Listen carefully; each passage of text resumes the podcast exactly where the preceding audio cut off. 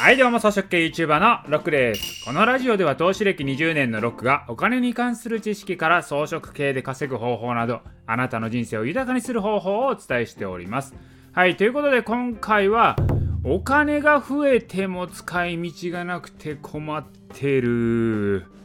ということをねお送りしたいと思うんですけれどもこれねまあ私のことっていうことはないんですよ。私はねまあお金はなんぼあってもええのよ。これ何かというとこれね2020年12月のマネーストック統計が出たわけなんですけれどもこれマネーストックっていうのはねいわゆる市中に出回ってるお金の総量皆さんのお財布の中にあるお金の総量の統計データです。これがまた最高値更新ですよ。最高額になってるんですよ。まあまあねこれ分かってると思うんですけど皆さんのお金はどんどん増えてってるんですよ。まあでも増えてってたとしても今は需要がない。まあだから使い道がないので、まあ、いわゆる預金残高がどんどん増えていって消費がどんどん低迷してるっていう状態が発生してるんですよね。お金は増えてるけどね消費が増えないっていうそういう状態になってます。でそのねマネーストック統計を見てみるとマネーストック全体 M2 を見れば1137兆円。これも最高値ですね。でそのうち銀行預金に入ってるお金が821兆円なんですよね。これ1人当たりに直してみると、まあ、1億2000万で割ってみると1人当たり685万円は預金にあるということなんですよ。夫婦で言ったらこれ1300万円ぐらい預金口座に入ってるということになるんで、これ平均するとですよ、こう考えるとまあ多分やけど相当偏っとるなという感覚はあります。平均するとまあ一家夫婦で1300万ぐらいは入ってるわけですよ。3人だったらね2000万ぐらい入ってないとダメなんですよ。まあなんですけどまあそこまでないんじゃないのかなという世の中。まあそう考えると多分ねだいぶ偏ってるんだと思います。でそんな感じでこれ今どんどんお金が増えてってる状態なのでまあ要はですよ預金が平均1人当たり685万今ないんだったらこれはですよお金が流れてくるところに今立ってないということなんですよ。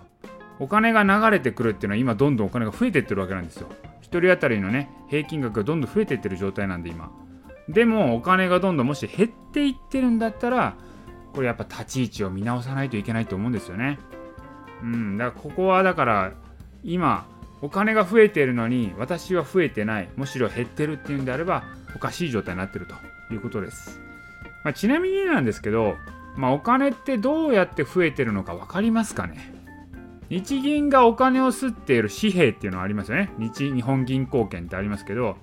あれ自体は確かに日銀が吸ってるんでしょっていう話はあるんですけど今はねこの紙幣っていうのはねその量ほとんどないんですよ。ビビたるもんですよ。じゃあお金が作られる大半は何かというとこれ金融経済の基本になるんですけども何をすればお金が増えるかというと借金をすればお金の量って増えるんですよ。まあこれが基本なんですよね。まあ、いわゆる信用創造と言われるものになるんですけどもこれどういうことかざっくり説明すると、まあ、銀行ってお金を貸す時そもそもどこからお金を持ってくると思いますか？これわかるかなんですよね。これねみんなが銀行に預けたお金銀行にお金預けてますよねみんな。そこから銀行っていうのは貸し出しをする融資をすると思っている人。結構いるんですよ。これ誤解なんですよね。違うんですよね。銀行がお金を貸す時にこれみんなの預金全く使わないんですよ。じゃあどうするかっていうと銀行ってねお金作り出せるんですよ。まあこれが信用創造なんですけど例えば私がですよ銀行に1000万の融資をお願いしたいと。お金貸してという1000万円と。じゃあ銀行はどうするかというと私の預金口座に1000万円って記帳するだけなんですよ、まあ、パソコンでカタカタカタって入れるだけなんですよ。でそれと同時に銀行は貸し出しとしてね1000万円資産計上するわけなんですよ。これで終わりなんですよね。これで世の中に1000万円のお金が今生まれたんですよ。だから銀行員がカタカタカタってこうキーボード打つだけでお金って生まれるんですよ。だからね今その作業をするのにどこからもお金発生してないですよね。システム上に数字打っただけなんですよ。でその数字を打つと銀行は貸し出しっていう資産が計上されるんですよ。お金増えてるんですよ。ほらすごいことでしょこれ。これが金融経済の基本である信用創造なんですよ。まあ、これがね、まあ、通常であればお金が増える要素なんですけどもこれにですよ今はもう一つのお金が増える要素が稼働してるんですよ。それが何かというと政府の財政出動。いわゆる政府のお金のばらまきなんですよね。通常であれば政府が支出するお金っていうのは国民がね税金を納めたものから支出されるものなんですよね。入ったものから出すっていうのはまあこれ基本じゃないですか。ただですよ日本国家っていうのは歳入より歳出が多い状態なので、まあ、要は赤字なわけですよ、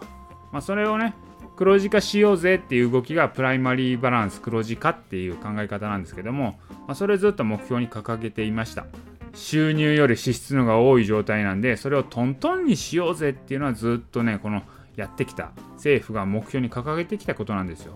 まあ、なので政府の財政出動っていうのは税金で吸い上げたやつをこうねみんなに配ってるって再配布再配布してる感じなのでお金の量自体はそこまで増えなかったんですけれども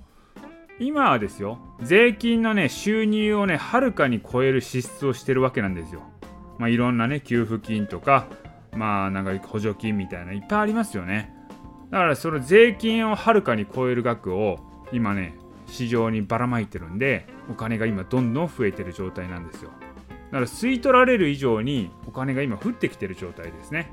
じゃあでもね政府はね税金そんなないのにお金どうやって調達してんのっていうことなんですけどそれが国債なんですねいわゆる国の借金今国は借金をしまくって国民にお金をばらまきまくってるという状態なんですね。まあ、それでお金が増えてってるっていうことなんですよ。じゃあそうなるとですよ、国の借金って大丈夫なのって思いますよね。まあこの話はですね、また話が長くなるので、次回にでもやりたいと思います。はい。ということで今回はですね、お金が今どんどん増えてますっていうことをお送りいたしました。今回の音声は以上です。